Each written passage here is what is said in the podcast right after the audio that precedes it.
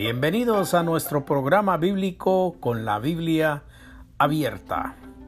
Llegamos a ustedes todos los días con la palabra de nuestro Señor y el mensaje directamente escrito en la Biblia por obra y gracia del Espíritu Santo. Gracias por escucharnos. Bienvenidos una vez más. Les habla su anfitrión y hermano en Cristo, Julián Rizo. Bienvenidos.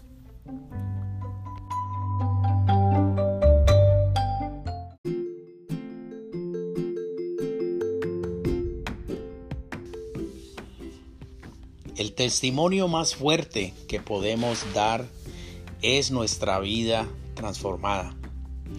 El poder sobre la enfermedad y la muerte que están en las manos de Dios. En Lucas capítulo 8, versículos 40 al 56 dice, Jesús sana a una mujer. Al regresar Jesús, toda la gente le recibió gozosa, porque todos le esperaban. Y he aquí vino un hombre llamado Jairo, que era principal de la sinagoga, se postró a los pies de Jesús y le imploró que fuese a su casa, porque tenía una hija única de unos doce años que se estaba muriendo.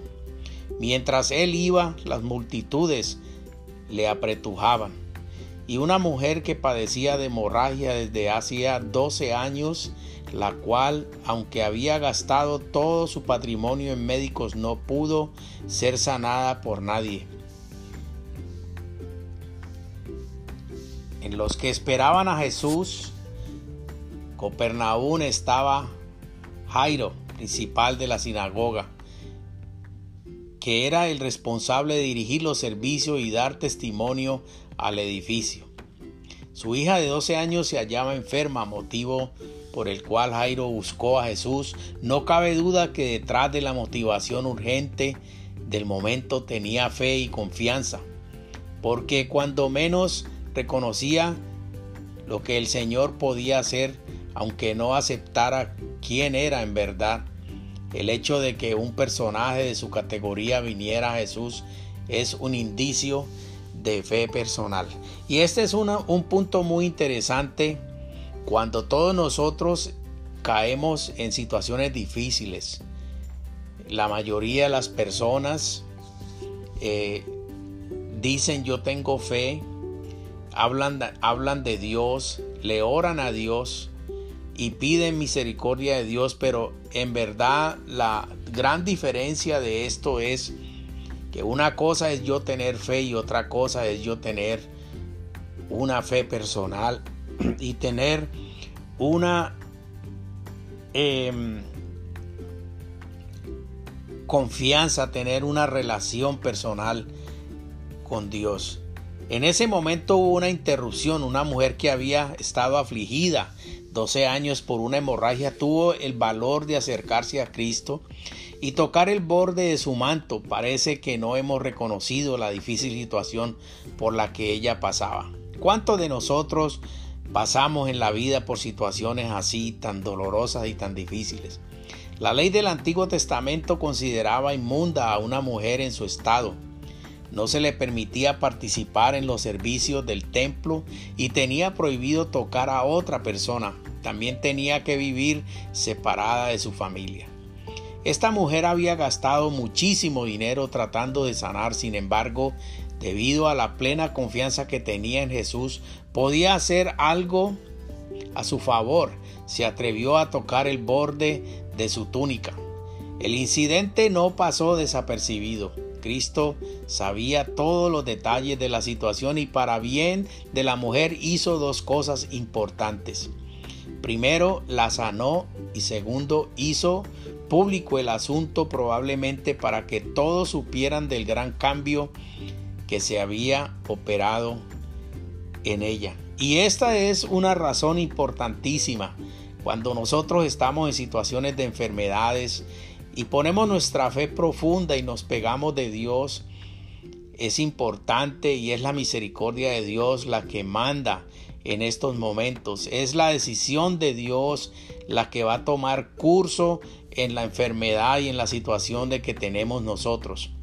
Entonces eso es importante porque a través de esa sanación que nosotros hemos pedido y que nos hemos prendido tanto de la mano de Dios, esa sanación que a través de la misericordia y la bondad y la gracia de Dios que pueda pararnos de la cama, ese es el momento en que Dios se glorifica en todos nosotros. Entonces es importante que nosotros pidamos que Dios se glorifique. Cuando nosotros pedimos por un enfermo y cuando nosotros estamos en situaciones difíciles, es importante que nosotros verbalicemos vocalmente esa palabra y esa frase que le pidamos a Dios de que Él se glorifique en ese enfermo, en esa persona que está enferma. Es importantísimo que nosotros hagamos eso.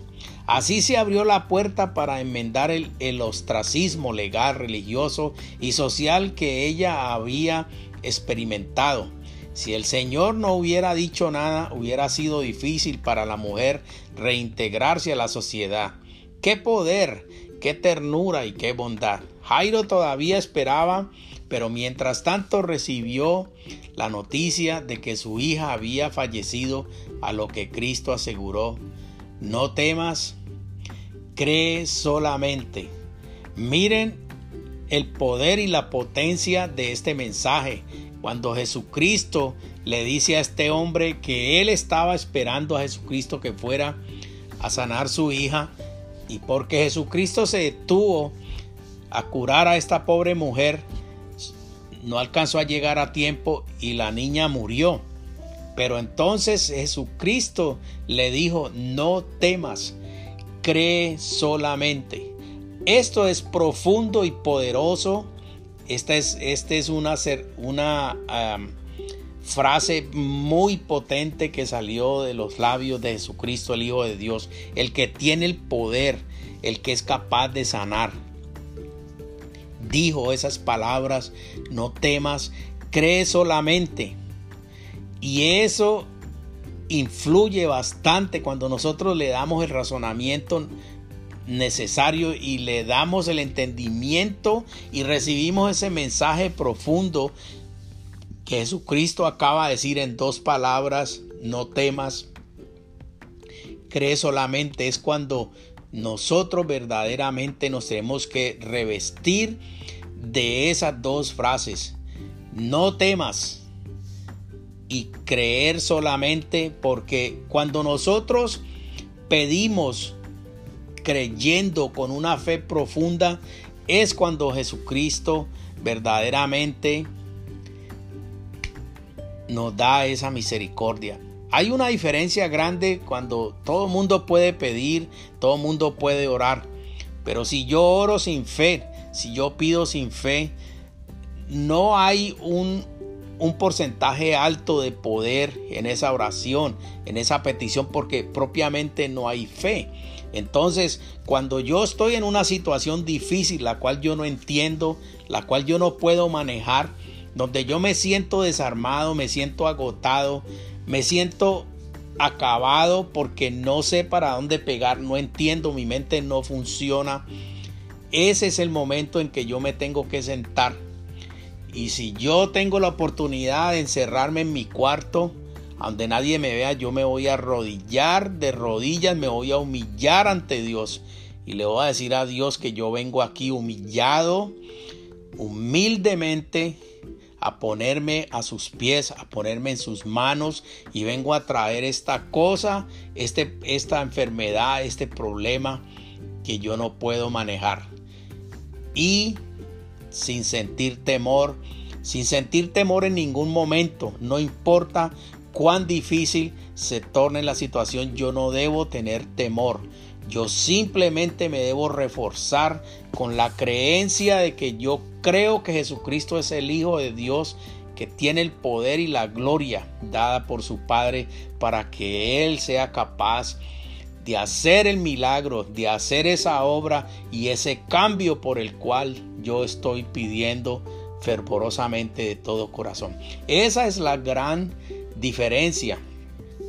¿Verdad? En la Biblia, en el, en el capítulo 8, versículo 50, en, en el libro de Lucas, dice, al oír esto Jesús le respondió, no temas, solo cree y ella será salva.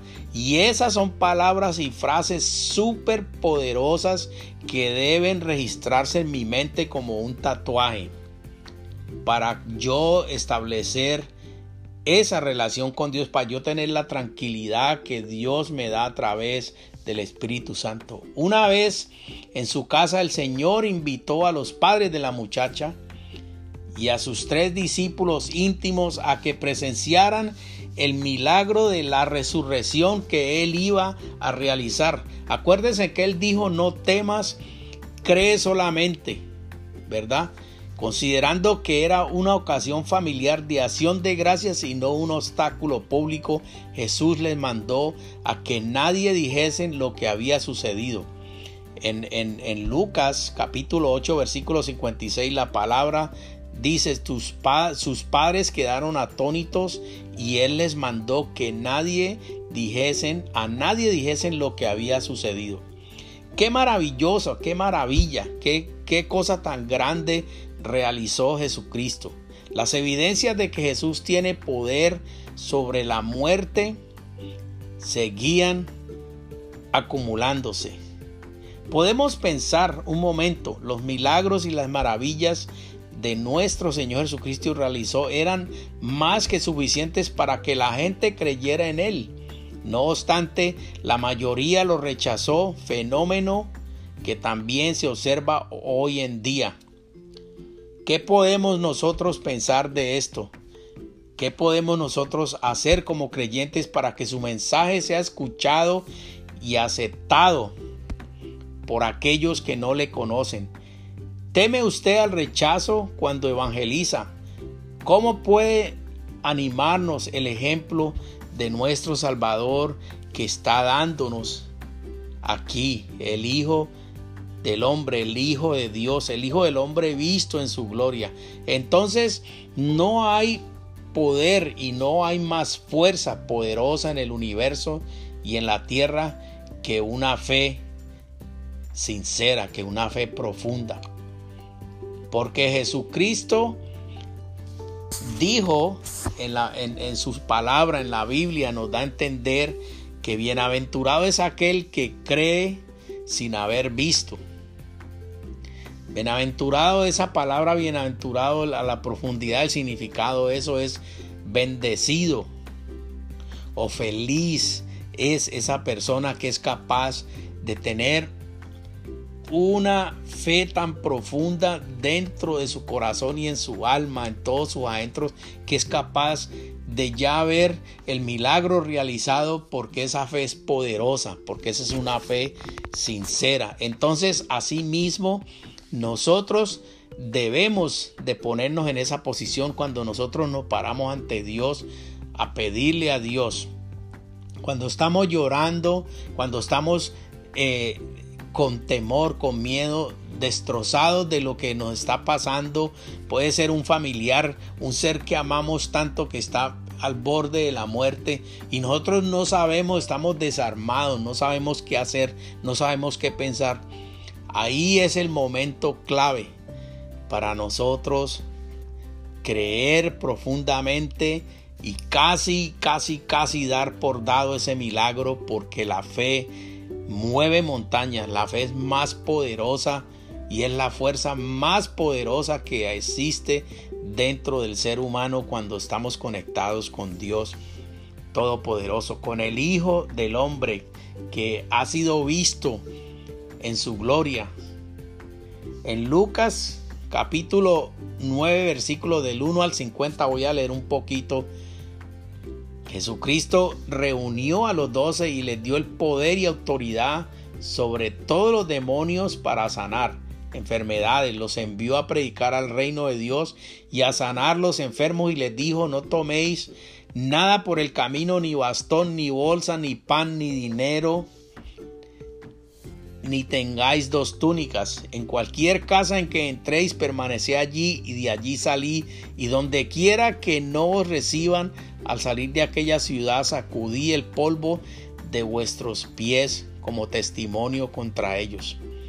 Entonces, esto es, es un mensaje poderoso que Jesucristo está diciéndole a los doce apóstoles, los está mandando en la gran comisión ir y predicar el evangelio en todo en todos los rincones del mundo, pero cuando lleguen a una casa que lo rechace, simplemente sacude tus sandalias, la, la arena de tus sandalias y sigue caminando.